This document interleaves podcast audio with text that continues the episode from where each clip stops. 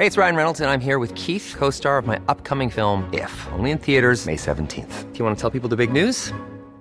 All right, I'll do it. Sign up now and you'll get unlimited for $15 a month in six months of Paramount Plus Essential Plan on us. Mintmobile.com slash switch. Upfront payment of $45 equivalent to $15 per month. Unlimited over 40 gigabytes per month. Face lower speeds. Videos at 480p. Active Mint customers by 531.24 get six months of Paramount Plus Essential Plan. Auto renews after six months. Offer ends May 31st, 2024. Separate Paramount Plus registration required. Terms and conditions apply if rated PG. Te lo cuento, te lo cuento. Tu dosis diaria de noticias.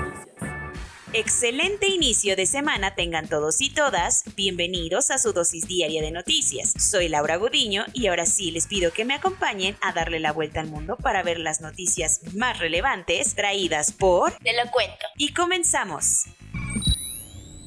Tenemos que hablar de odio en México. Tres episodios este fin de semana nos dejaron ver que hay un inmenso camino que recorrer en México para garantizar los derechos de las personas LGBTIQ.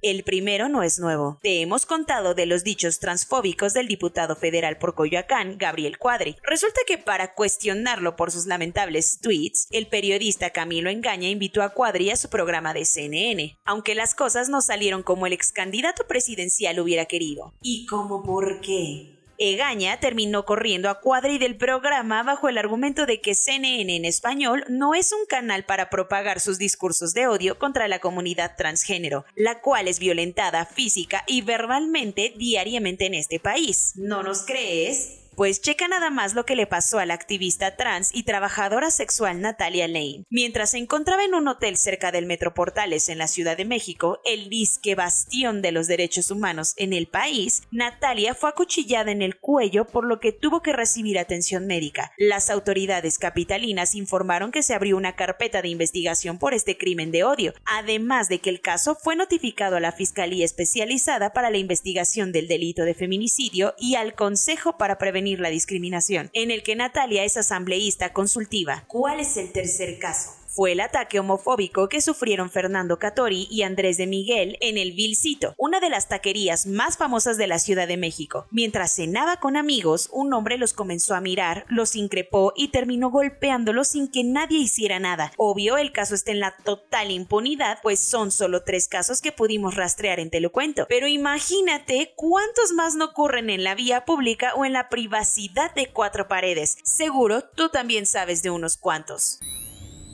Sabadito movidito. La erupción de un volcán submarino en Tonga causó un tsunami y distintos tipos de impacto en todo el Océano Pacífico. El Océano Pacífico tuvo un fin de semana muy ajetreado, literalmente. La erupción de un volcán submarino en Tonga, que te cuento, es un país de 170 islas en Oceanía. Recordando tus clases de geografía, esta erupción ocasionó movimientos marítimos que causaron estragos en distintos países. El resultado de la erupción del Hunga Tonga Hunga Hapai fue un tsunami que provocó que muchísimas zonas del país se inundaran y terminaran incomunicadas, aunque aún no hay reporte de víctimas mortales. Además, la sacudida también impactó en lugares muy lejanos como Perú, donde se han reportado al menos dos personas muertas por el fuerte oleaje. Nueva Zelanda informó de varios daños. En México, Hawái, Alaska y Estados Unidos también se notaron los efectos de la erupción, pues en las costas mexicanas de Guerrero reportaron olas de hasta metro y medio de altura. La sacudida estuvo tan fuerte que si el fenómeno se hubiera dado en la superficie, habría sido como un sismo de magnitud 5.8. La cosa estuvo tan intensa que además de que hasta los habitantes de Alaska escucharon la erupción, la ceniza contaminó el agua potable de Nueva Zelanda.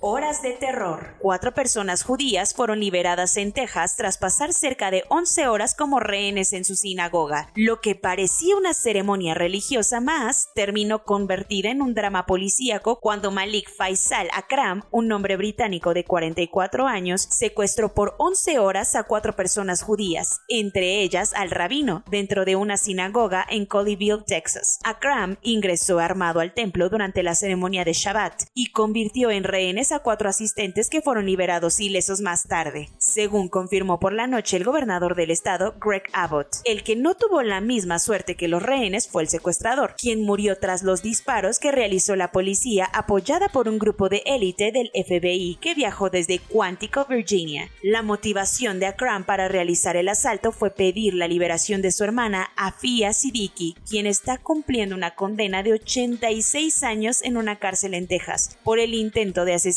de oficiales estadounidenses en Afganistán, aunque obviamente el hecho de atacar una sinagoga y tomar como rehenes a personas judías lo convierte en un acto antisemita.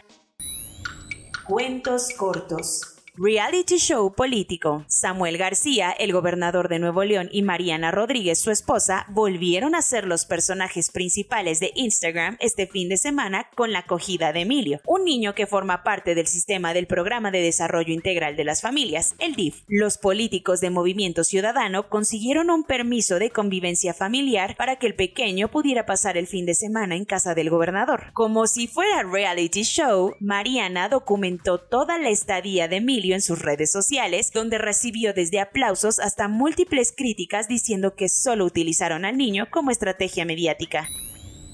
Durante la madrugada del domingo, 359 migrantes centroamericanos fueron rescatados al ser hallados en una caja de un camión. El Instituto Nacional de Migración reportó que la operación se realizó en un punto de revisión rutinaria de la carretera libre Coatzacoalcos, Veracruz, y al escuchar voces provenientes de la parte trasera del camión descubrieron a los pasajeros, en su mayoría guatemaltecos, asignados en la caja. El Instituto Nacional de Migración informó también que tanto el chofer del vehículo como el tractocamión mismo fueron puestos a disposición de la Fiscalía General de la República y reiteraron sus intenciones de promover una migración más segura y ordenada.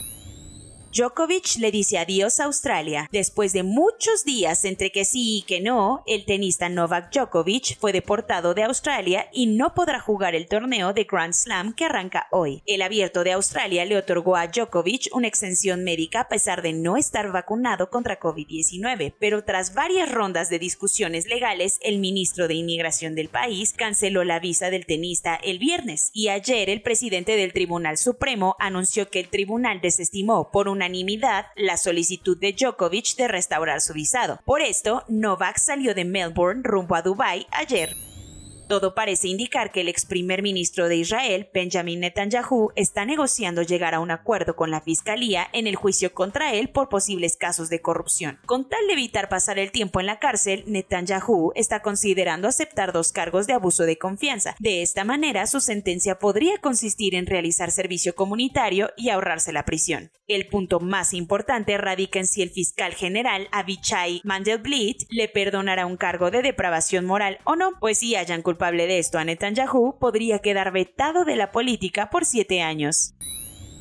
El gobierno británico anunció que durante los próximos dos años congelará el fondo que sirve para financiar a la British Broadcasting Corporation, BBC, corporación que es pública. Ahí no paran las malas noticias para la BBC, porque el gobierno eliminará en 2027 su financiamiento por completo. Nadine Dorries, la ministra de Cultura, anunció que esta sería la última vez que anuncian el congelamiento de la tasa de la BBC. Según lo que adelantó el Sunday Mail, fijar el costo de la licencia en 159 libras proporcionará cierto alivio a los consumidores que luchan contra el aumento en los precios del resto de los servicios públicos.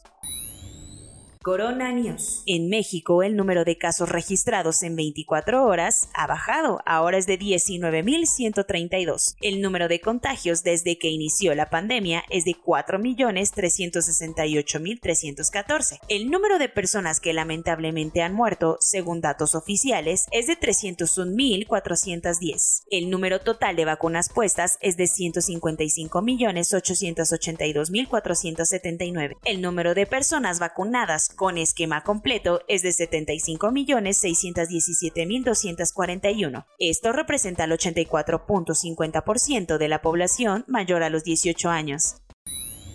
Ante el aumento de contagios por COVID-19, los estudiantes del CIDE dejaron el plantón con el que mantenían tomadas las instalaciones del centro en Santa Fe desde el 29 de noviembre. Sin embargo, aseguraron que su lucha continúa solo que por otros medios. La Universidad Nacional Autónoma de México anunció que realizará pruebas PCR o de anticuerpos a un costo mucho más accesible para integrantes de la comunidad universitaria y también externos. La COFEPRIS autorizó el uso del tratamiento Paxlovid, la píldora desarrollada por Pfizer para tratar el COVID-19. En México se planea emplear en adultos con síntomas leves, intermedios o que su cuadro viral pueda complicarse. Pese a que la Ciudad de México se mantendrá una semana más en semáforo verde, la jefa de gobierno Claudia Sheinbaum declaró que ya se está trabajando en un semáforo Omicron más actualizado a esta variante. A menos de tres semanas de que inicien las Olimpiadas de invierno, China detectó su primer caso de la variante Omicron localmente transmitido, por lo que ya aislaron la residencia del infectado y su oficina también. Indonesia registró el mayor número de contagios el sábado después de tres meses, por lo que el cuarto país más poblado del mundo se prepara para una nueva ola de COVID-19. Un grupo de científicos de Texas está desarrollando una nueva vacuna contra COVID-19, Corbevax, utilizando un método tradicional de hace muchos años, lo que supuestamente hará que sea más barata y fácil de distribuir. Una enfermera en Palermo, Italia, fue arrestada por fingir inyectar a personas antivacunas para conseguir así el pasaporte de vacunación que les permite ingresar a lugares o viajar, pero sin estar inmunizados. Incluso la vacuna que supuestamente puso la enfermera resultó ser falsa. La vacunación contra COVID-19 será obligatoria para todos los adultos de Austria a partir de febrero, convirtiéndose así en el primer europeo en decretarlo forzoso.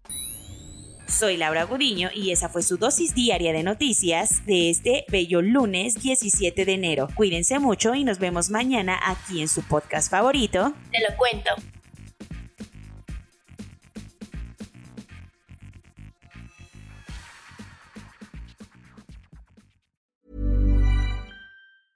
Hey, folks, I'm Mark Marin from the WTF Podcast, and this episode is brought to you by Kleenex Ultra Soft Tissues your ally to help tackle your allergy symptoms this season. I love the change of seasons, but nobody loves pollen and all those other things floating in the air that make you sneeze during this nice weather. Kleenex Ultra Soft tissues are hypoallergenic and allergist approved. So fight back against watery eyes and runny noses without worrying about irritating your skin. For this allergy season, grab Kleenex and face allergies head on.